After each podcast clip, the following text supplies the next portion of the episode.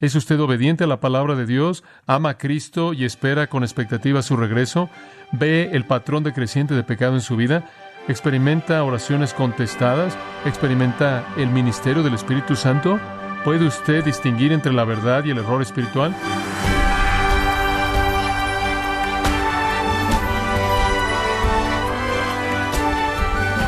Bienvenido a su programa Gracias a vosotros con el pastor John MacArthur. Los carpinteros usan una escuadra de prueba, que es un dispositivo para verificar si los gabinetes y las uniones están alineadas entre sí. Pero pasando a la carpintería de la teología, ¿cómo se verifica la precisión y alineación doctrinal de una persona?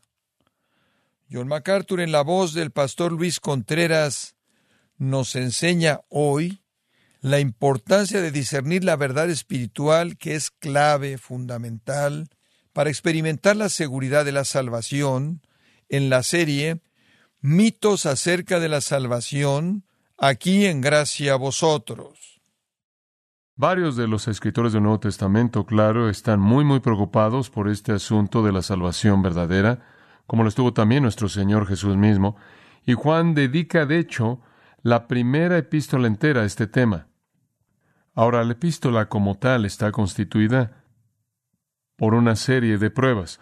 Ahora, ya hemos considerado seis de esas pruebas y las voy a colocar en la forma de preguntas. ¿Está usted disfrutando de comunión con Cristo y Dios?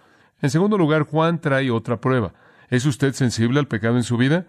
Tres, ¿es usted obediente a Dios? Después, la cuarta pregunta y prueba que señalamos, ¿rechaza usted al mundo?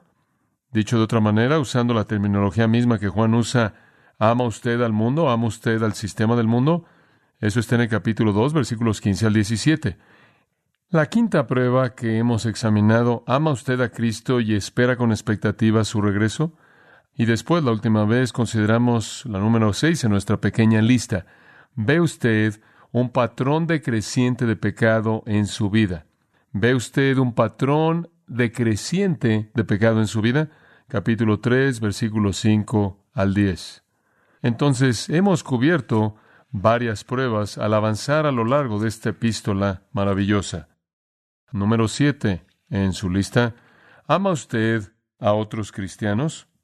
¿Ama usted a otros cristianos? Y esto nos va a llevar de regreso a la sección que omitimos, una de las secciones clave. Y esa está de regreso en el capítulo 2, versículos 9 al 11. Regresemos al capítulo 2 y veamos los versículos 9, 10 y 11. Versículo 9.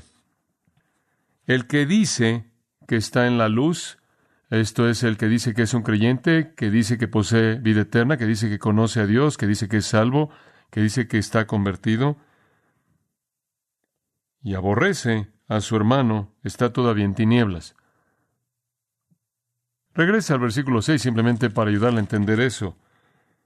El que dice que permanece en él debe andar como él anduvo. Ahora eso dice que si usted va a decir estar en Cristo, su vida va a mostrar algunos de los patrones de Cristo y ciertamente amar a su hermano sería un patrón muy, muy elemental. Estar en la luz, estar limpio, caminar con Dios, ser salvo, estar en comunión con Cristo, es experimentar y expresar amor. Entonces, no son las personas que dicen ser cristianas, sino que son las personas que aman a los hermanos. Sígalo en el versículo 10. El que ama a su hermano permanece en la luz, y en él no hay tropiezo.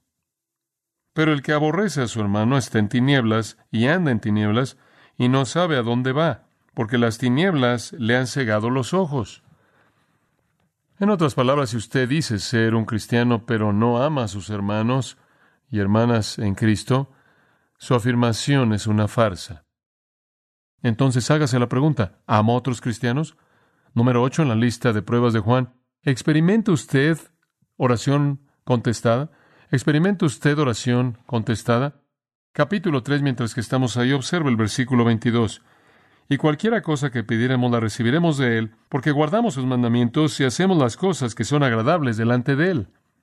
Ahora, lo que Él está diciendo aquí en el versículo 22 es que usted puede saber que es un creyente cuando comienza a recibir lo que pide Porque la única manera en la que usted puede recibir lo que pide es si usted que guarda sus mandamientos.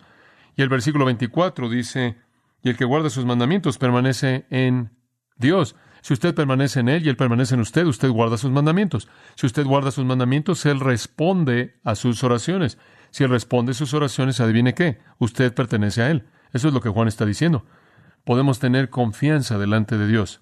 Vaya al capítulo 5, versículo 14. Y Juan dice, y esta es la confianza que tenemos en Él, que si pedimos alguna cosa conforme a su voluntad, Él nos oye. Y si sabemos que Él nos oye en cualquiera cosa que pidamos, sabemos que tenemos las peticiones que le hayamos hecho.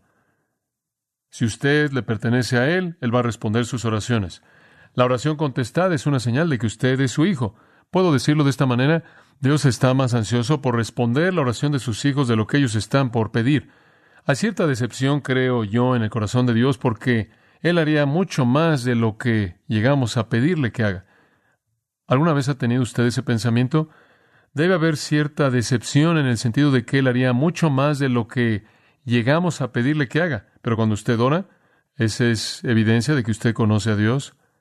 Sí, en respuesta, Él contesta su oración. Hay muchas personas que oran a Dios. Usted oye a personas decir esa expresión pequeña, bueno, oro a Dios tal y tal, ni siquiera conocen al Dios al que le están orando, ni siquiera saben lo que es la oración. Pero para aquellos de nosotros que oramos y nuestras oraciones son contestadas, podemos saber que tenemos vida eterna. Ahora, una de las buenas razones por las que debemos tener una vida de oración activa y agresiva y fiel es para que usted pueda disfrutar de la certeza que trae esa oración respondida, ¿verdad? Hay algunas personas que probablemente no disfrutan la certeza de su salvación simplemente porque tienen una experiencia tan carente de oración contestada, porque tienen una vida de oración tan ineficaz. ¿Ha tenido sus oraciones contestadas? Entonces tiene vida eterna. ¿Es ese un patrón para usted en la vida? ¿Ha usted orado por alguien y ha visto que vienen a Cristo? ¿Ha orado por alguien que tuvo un gran problema y una gran necesidad en su vida y Dios usó algún medio para convertir eso en bendición y gozo?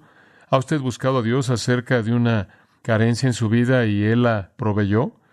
¿Ha orado por perdón y una conciencia limpia y lo recibió? ¿Le ha pedido a Dios gracia que lo capacite usted para presentar la verdad en alguna ocasión a un individuo o grupo y Él le dio la gracia para hacerlo? ¿Ha buscado poder al proclamar el Evangelio y lo experimentó? ¿Le ha pedido a Dios que le ayude a guiar a alguien al Salvador y lo hizo? ¿Ha buscado que Dios le dé a usted contentamiento con sus circunstancias y lo disfrutó y le concedió paz? ¿Ha pedido que el Señor le enseñe algunas lecciones acerca de Él y ayudarle a conocerlo mejor y Él enseñó algunas lecciones fuertes, difíciles y ahora usted lo conoce mejor? Como puede ver, todas esas son indicaciones de que usted le pertenece a Él y Él a usted. Oración contestada. Número nueve, otra prueba que Juan da. ¿Experimenta usted el ministerio del Espíritu Santo? ¿Experimenta el ministerio del Espíritu Santo? Capítulo 4, versículo 13.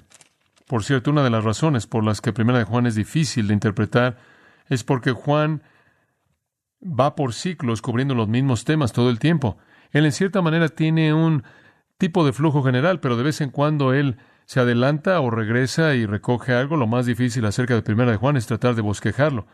Casi se bosqueja a sí mismo en una espiral y esa es la razón por la que regresamos un poco. Hay un flujo, pero brinca aquí y allá de vez en cuando mostrando algo de la pasión de Juan, quien no es tan analítico en términos fríos como digamos Pablo. Pero de regreso en el capítulo 4, versículo 13, escuche esto. En esto conocemos que permanecemos en Él y Él en nosotros ¿Cómo sabemos eso? ¿Sabe una cosa? No es sorprendente. Acabo de leer eso y decir, ¿cómo es posible que la gente puede estar buscando por todos lados tratando de entender si son salvos? En esto conocemos que permanecemos en Él y Él en nosotros. Digo, no podría ser más obvio que eso. ¿Cómo? En que nos ha dado de su Espíritu. Y lo primero que el Espíritu hizo fue dar testimonio de que el Padre envió al Hijo para ser el Salvador del mundo y confesamos a Jesús como el Hijo de Dios. Si usted confiesa a Jesús como el Hijo de Dios, el Salvador del mundo, entregando su vida a Él, esa fue la obra del Espíritu de Dios en usted. Y esa fue la evidencia número uno de que usted posee al Espíritu Santo, porque fuera del Espíritu Santo usted no va a saber quién es Cristo y ciertamente usted no va a confesarlo como Señor y Salvador. ¿Ha experimentado el ministerio del Espíritu Santo? ¿En qué sentido? En el sentido de que usted ha reconocido a Jesucristo, ha confesado que Él es el Hijo de Dios, con todo lo que eso significa. Si es así, Dios permanece en usted, usted permanece en Dios, porque el Espíritu ha llevado a cabo esa creencia, esa fe. Si usted ha experimentado salvación, fe, amor hacia Cristo, compromiso con Él. Ese fue el Espíritu Santo operando en usted. Si usted ha experimentado iluminación, esto es, el entendimiento de la palabra de Dios. ¿Quién fue eso? Juan dice que tenemos una unción de Dios y no necesitamos un maestro humano. ¿Quién es esa unción? El Espíritu Santo. El Espíritu todo lo escudriña. 1 Corintios 2, aún lo profundo de Dios y nos lo da a conocer a nosotros, ¿verdad? Son discernidas por el Espíritu. ¿Ha venido usted a la fe en Cristo? ¿Ha entregado su vida a Jesucristo? ¿Ha llegado al punto en el que usted ha demostrado su amor hacia Cristo en su misión a Él? Esa es la obra del Espíritu en usted. Cuando usted lee la palabra de Dios, es iluminada en su corazón, entiende usted lo que dice, de hecho, la entiende también que desearía que usted no la entendiera también. Es relativamente clara. No estoy hablando de los pasajes oscuros con los que todos nosotros luchamos, pero ¿no es la palabra de Dios avivada en usted cuando la lee? Pregúntese, ¿me convence de pecado cuando estoy en pecado? ¿Me hace regocijarme cuando estoy adorando? Eso es iluminación. ¿Qué hay acerca de la comunión? ¿Alguna vez ha experimentado comunión con Dios? Dice usted, ¿qué quieres decir? Bueno, tomemos la oración. ¿Habla usted con Dios? ¿Tiene comunión con Él? ¿Le ora a Él? ¿Quién está motivando eso? ¿Quién en usted lo hace clamar Abba, Padre? Gálatas 4 dice que nos ha dado su Espíritu, mediante el cual clamamos Abba, Padre. ¿Qué lo hace usted acudir a Dios para tener comunión? La motivación del Espíritu Santo. ¿Qué hay acerca de la alabanza? ¿Quién es el que levanta su corazón para alabar y adorar a Dios? Cristo. ¿Quién es el que lo llena usted para cantar con significado y devoción? Fue el Espíritu Santo. Los impíos no hacen eso con gozo? ¿Alguna vez usted ha dado fruto espiritual en su vida? ¿Alguna vez ha experimentado amor, gozo, paz, paciencia, benignidad, bondad, fe, mansedumbre, templanza? Ese es el fruto del Espíritu. Esas actitudes son gracias espirituales. ¿Alguna vez usted ha sido usado por Dios al servir? ¿Alguna vez le ha testificado a alguien? ¿Alguna vez ha ministrado de una manera espiritual mediante ayudar a alguien, mediante darle a alguien, mediante guiar, mediante todas esas áreas de capacidad espiritual. Como puede ver, si alguna de esas cosas o muchas de esas cosas han ocurrido en su vida, eso es evidencia del Espíritu de Dios. ¿Experimenta usted el ministerio del Espíritu Santo? Esas son las maneras, escuche cuidadosamente, en las que Romanos 8:16 es cumplido. El Espíritu da testimonio a nuestro espíritu de que somos hijos de Dios. ¿Cómo es que el Espíritu da testimonio? Al decir, Eres un cristiano, eres un cristiano. ¿Me oíste? No, no hay voz audible. ¿Cómo es que el Espíritu Santo da testimonio de eso? Da testimonio mediante su fe en Cristo y su amor hacia Cristo. Da testimonio al iluminar la Escritura para usted. Da testimonio al llevarlo a la comunión con Dios para que ore y alabe. Da testimonio al producir gracias espirituales en usted, el fruto del Espíritu. Da testimonio al producir testimonio eficaz, servicio eficaz y ministerio a otros creyentes. Esa es la obra del Espíritu. No es algún tipo de cosa esotérica, teórica, mística, lo que el Espíritu hace, sino esas acciones tan experimentales, concretas. Si usted ha experimentado el ministerio del Espíritu de Dios, usted puede tener certeza. Si el Espíritu está en usted, usted le pertenece a Dios. Eso es lo que él está diciendo aquí en el versículo 13. El Espíritu está en usted, usted le pertenece a Dios. Él le ha dado su Espíritu tenga certeza. No deje que su corazón lo condene, que le diga que usted no es un creyente. Regrese a la obra del Espíritu en usted. No hay razón para dudar y ser inestable. Número 10. ¿Puede usted discernir entre la verdad espiritual y el error? ¿Puede usted discernir entre la verdad espiritual y el error? Parece bastante obvio, pero vayamos al capítulo 4, versículo 1. Amados, no creáis a todo espíritu, sino probad los espíritus si son de Dios, porque muchos falsos profetas han salido por el mundo. En esto conoced, esta es la manera de probarlos. El Espíritu de Dios. Todo espíritu que confiese que Jesucristo ha venido en carne es de Dios. En otras palabras, todo espíritu que reconoce la realidad inherente en Jesucristo, que Él es el Salvador, el ungido, el Mesías, pero también que este es el Salvador ungido, el Mesías, Dios, la segunda persona, literalmente ha venido en carne humana, esa es la prueba. Por cierto, todo sistema religioso falso que yo conozco viola esa prueba. Siempre atacarán la verdad acerca de quién es Jesucristo. Porque si usted presenta a Jesucristo como aquel que dice la Biblia que es, haciendo exactamente lo que la Biblia dice que él hizo, elimina un sistema religioso falso. Todos los sistemas religiosos falsos tienen que atacar la persona y obra de Cristo. Entonces la prueba es muy simple. Cualquier espíritu que confiesa que Jesús es el Salvador, el Cristo, el ungido en la plenitud de su obra en la encarnación, es de Dios. ¿Puede usted discernir eso? Versículo 3. Y todo espíritu que no confiesa que Jesucristo ha venido en carne no es de Dios, y este es el espíritu del anticristo, el cual vosotros habéis oído que viene y que ahora ya está en el mundo. Hijitos, vosotros sois de Dios y los habéis vencido, porque mayor es el que está en vosotros que el que está en el mundo. Ellos son del mundo, por eso hablan del mundo, y el mundo los oye. Nosotros somos de Dios. El que conoce a Dios nos oye. ¿Oye usted eso?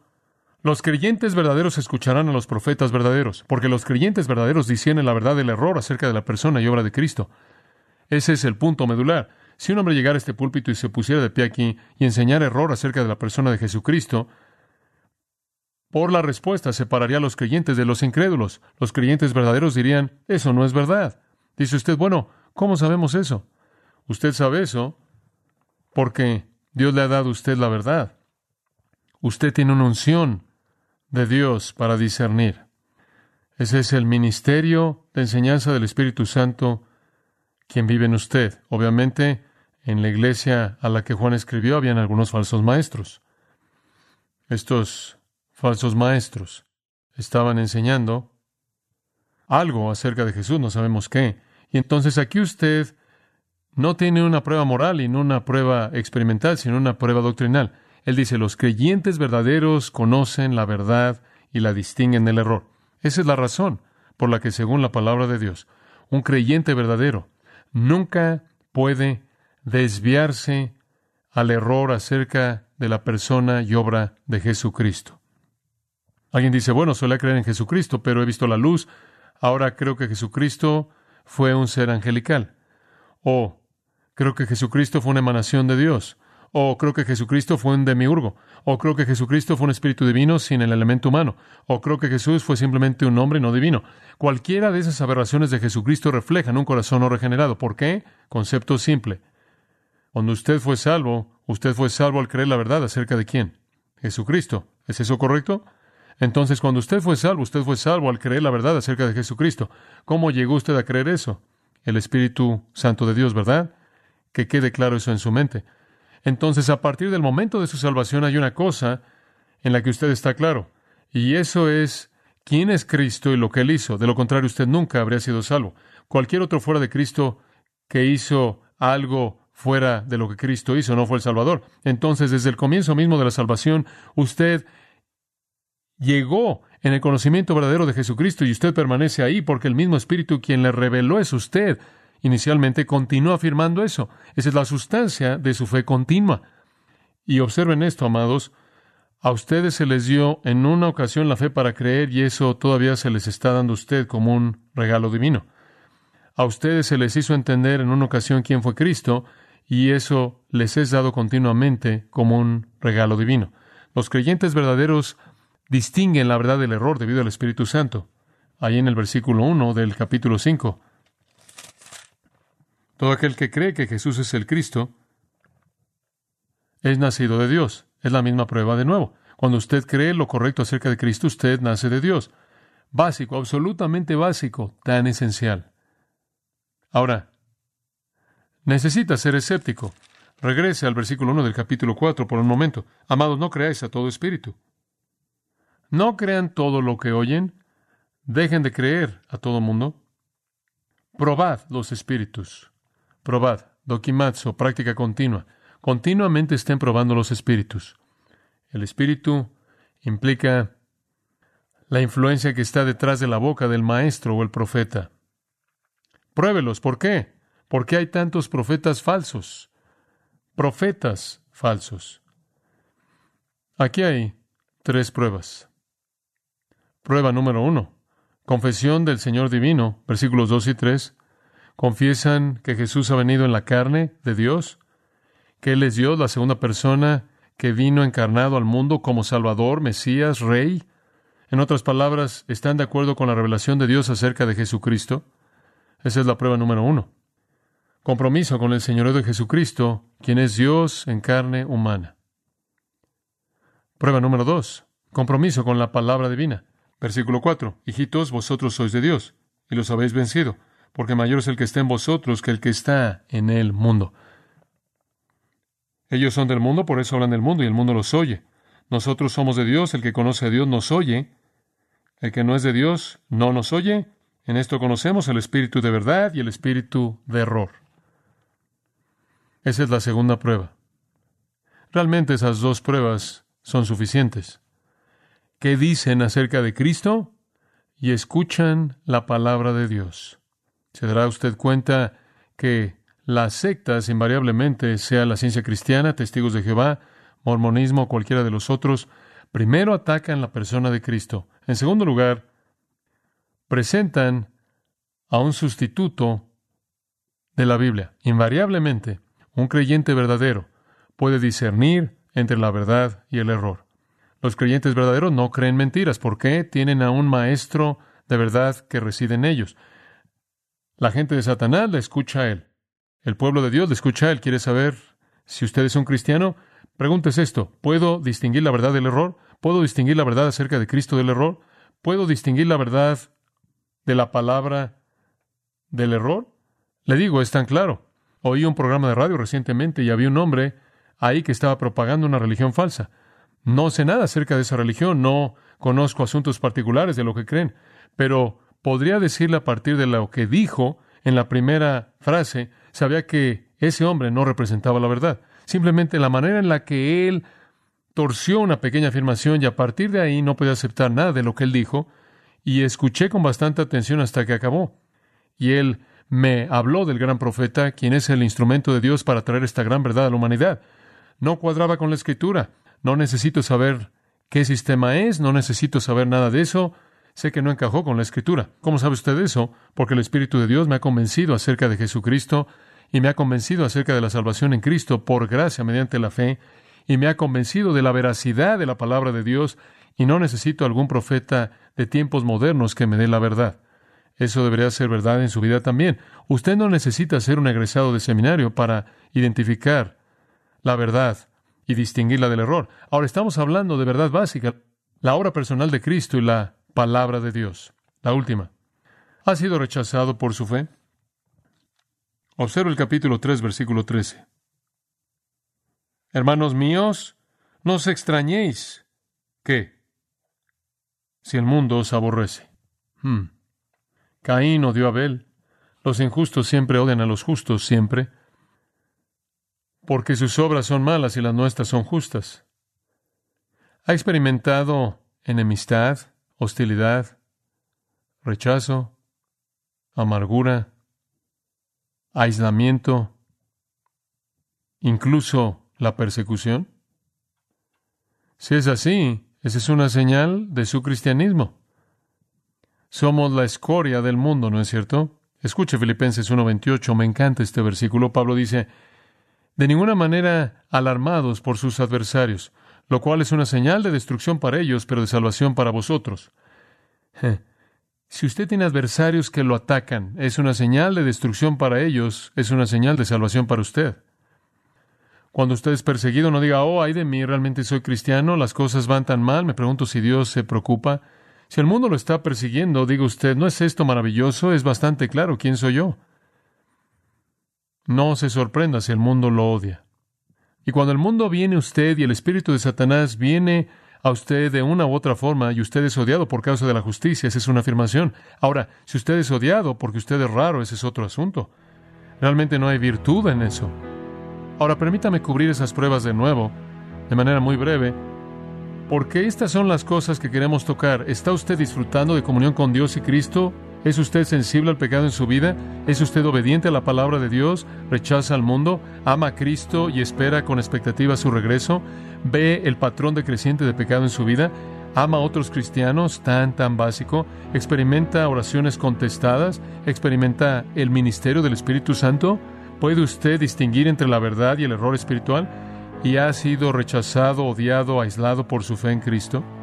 Si es así, dice Juan, estas cosas os he escrito para que sepáis que tenéis que vida eterna.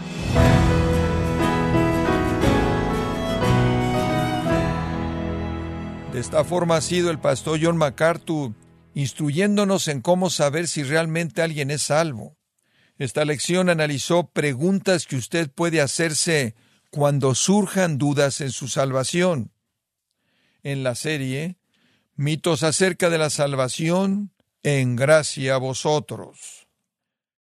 Estimado oyente, quiero recomendarle el comentario MacArthur del Nuevo Testamento de Primera de Pedro a Judas, donde John MacArthur le enseña las escrituras, mostrándole el contexto de los pasajes de estas cartas, siguiendo el desarrollo y razonamiento de los escritores bíblicos.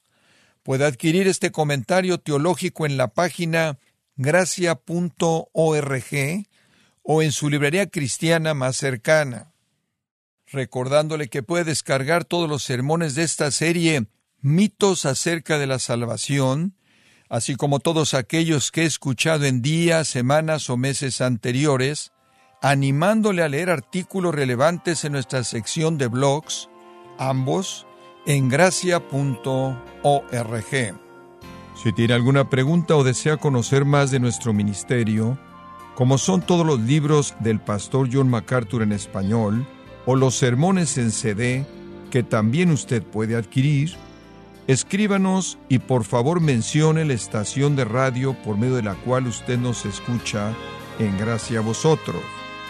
Es importante conocer no solo el país y ciudad de donde usted nos escucha, sino también la radio. Para quienes contactan nuestro ministerio por primera vez, pueden solicitar una copia del mensaje de promoción sin costo alguno, un mensaje por oyente únicamente. Si usted vive en los Estados Unidos o Puerto Rico, escríbanos a Gracia Vosotros, P.O. Box 4000, Panorama City, California 91412 o puede escribirnos a través del siguiente correo electrónico radio arroba